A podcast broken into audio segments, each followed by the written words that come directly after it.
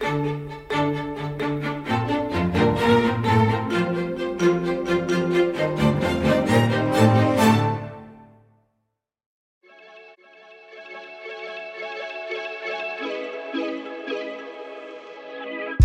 d'hab, distributeur d'anecdotes bancaires par BNP Paribas. C'est le podcast qui vous livre les coulisses et les histoires insolites de la banque. Ces moments qui font la singularité et la culture d'un groupe de deux siècles d'existence, à consommer partout et à tout moment.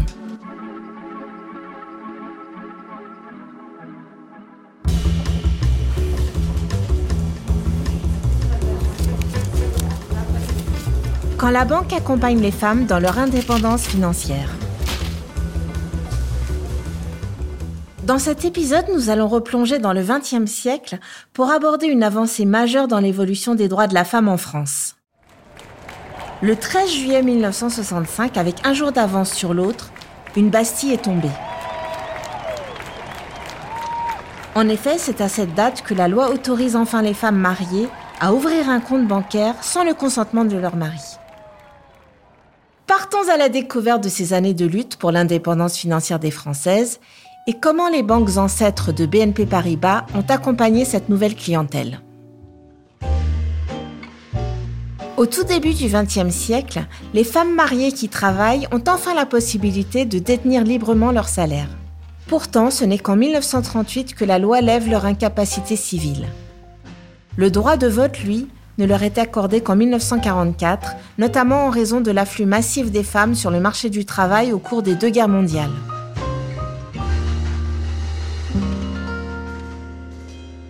Saviez-vous que ce n'est qu'en 1965, année d'élection présidentielle, que reprend le débat sur l'émancipation des femmes?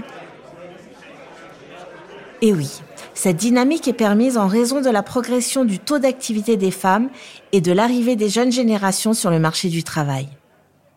À cette époque, seuls 40% des femmes sont actives et celles étant mariées doivent obtenir l'autorisation de leur mari pour ouvrir un compte bancaire à leur nom.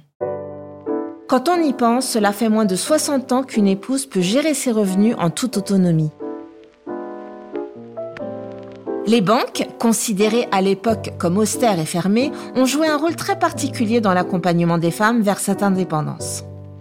Déjà, en 1957, la Banque nationale pour le commerce et l'industrie, banque ancêtre de BNP Paribas, initie une campagne de communication à destination de la clientèle féminine à travers une brochure intitulée La femme moderne et les questions d'argent. Conçue comme un mode d'emploi, elle explique aux clientes comment ouvrir un compte, établir un chèque ou encore gérer versement et paiement. Quelques années plus tard, dans le sillage du mouvement de mai 68 et des mutations sociétales qui s'opèrent, les femmes se mobilisent pour leurs droits. Dans ce contexte, elles deviennent des clientes à part entière.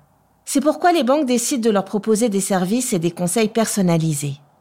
Entre 1968 et 1978, la BNP lance des campagnes publicitaires à travers différents supports tels que la télévision, la radio et en particulier la presse et les magazines féminins.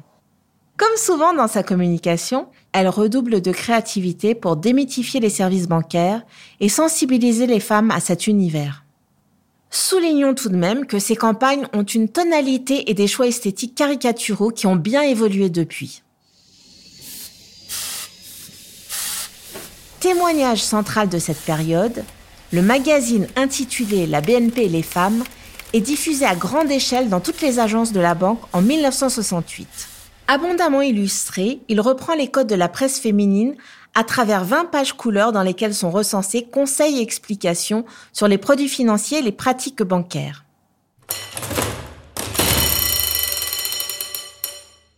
Notons par exemple ces quelques pages iconiques du magazine qui présentent six portraits de femmes rencontrées dans des agences BNP. Une occasion de faire le lien entre les conseils mode et la découverte des services bancaires qu'elles utilisent. Mais ce n'est pas tout. Figurez-vous que pour rendre l'ensemble encore plus attrayant, on y retrouve des biens immobiliers et la manière de les acquérir, ainsi que des idées de décoration. Vous l'imaginez bien, à cette époque, c'est totalement inédit. Pour vous dire, la BNP est la première banque française à mener une opération d'une telle ampleur. Preuve de son succès, elle reçoit des courriers d'Angleterre demandant l'envoi de cette brochure. Outre les campagnes de communication, la banque cherche à mieux connaître les attentes spécifiques des femmes. Pour cela, elle organise des tables rondes et des rencontres entre lectrices en partenariat avec la presse féminine. En 1972, un débat au sein de la rédaction du magazine Mademoiselle est organisé en partenariat avec la BNP pour sonder les jeunes filles de moins de 25 ans. Beaucoup d'entre elles s'expriment sur le sujet à l'image de Catherine. Pour moi, la banque, c'est le guichet. Je m'adresse toujours à la même fille. Elle est gentille, et maintenant que je la connais, je préfère que ce soit elle qui s'occupe de moi. Les autres, j'ai l'impression qu'ils se moqueraient de moi si je leur demandais conseil. J'ai déjà fait un chèque sans provision. J'étais très ennuyée. Je suis allée la voir et elle m'a expliqué ce que je devais faire. Cette citation reflète la crainte de mal faire des clientes dans la gestion de leurs opérations bancaires et prouve que la présence d'hôtesses en agence les rassure. Dans le même esprit, redécouvrons une initiative pédagogique lancée par la BNP. Nous sommes en 1973 le magazine Elle et BNP organisent une table ronde avec cinq jeunes filles non bancarisées, toutes âgées de 19 à 25 ans. Elles sont invitées à se rendre en agence en tant que porte-parole et reporter. Pour cela, elles transmettent les interrogations des femmes à propos de la banque au directeur de l'agence et à son équipe. Toutes les réponses sont ensuite partagées avec les lectrices dans le numéro suivant. Anecdote insolite, la banque a même envisagé d'ouvrir des agences uniquement dédiées à la clientèle féminine. Une initiative qui n'aboutit finalement pas, mais qui démontre que la BNP est une banque où les femmes comptent. C'est d'ailleurs le slogan qui est utilisé en 1978 à l'occasion de la nouvelle campagne publicitaire C'est moi qui compte, décliné en spot TV, affiches et articles de presse. Vous vous demandez sans doute quelle est la résonance de ces campagnes auprès des femmes. Pour vous répondre, reprenons ensemble quelques chiffres. En 1982, la BNP constate que 77% des femmes sont bancarisées, alors qu'elles n'étaient que 27% dix ans auparavant. Les femmes représentent alors la moitié de la clientèle de la banque. Chez BNP Paribas, les femmes comptent toujours. Les différentes brochures évoquées sont autant d'archives issues de nos collections qui nous permettent de retracer leur rôle dans la banque jusqu'à aujourd'hui.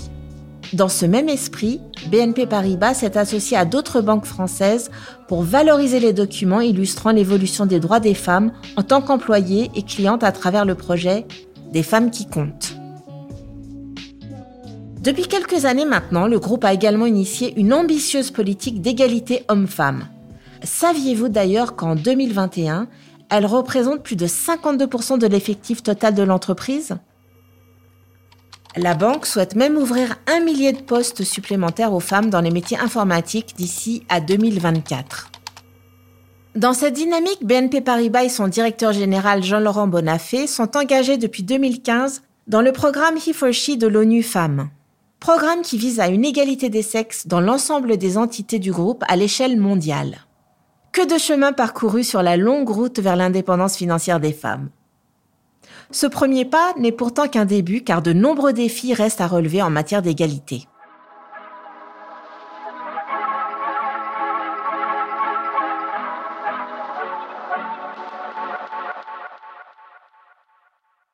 C'était comme d'hab, distributeur d'anecdotes bancaires. On se retrouve très bientôt pour de nouveaux petits savoirs autour de l'histoire de BNP Paribas.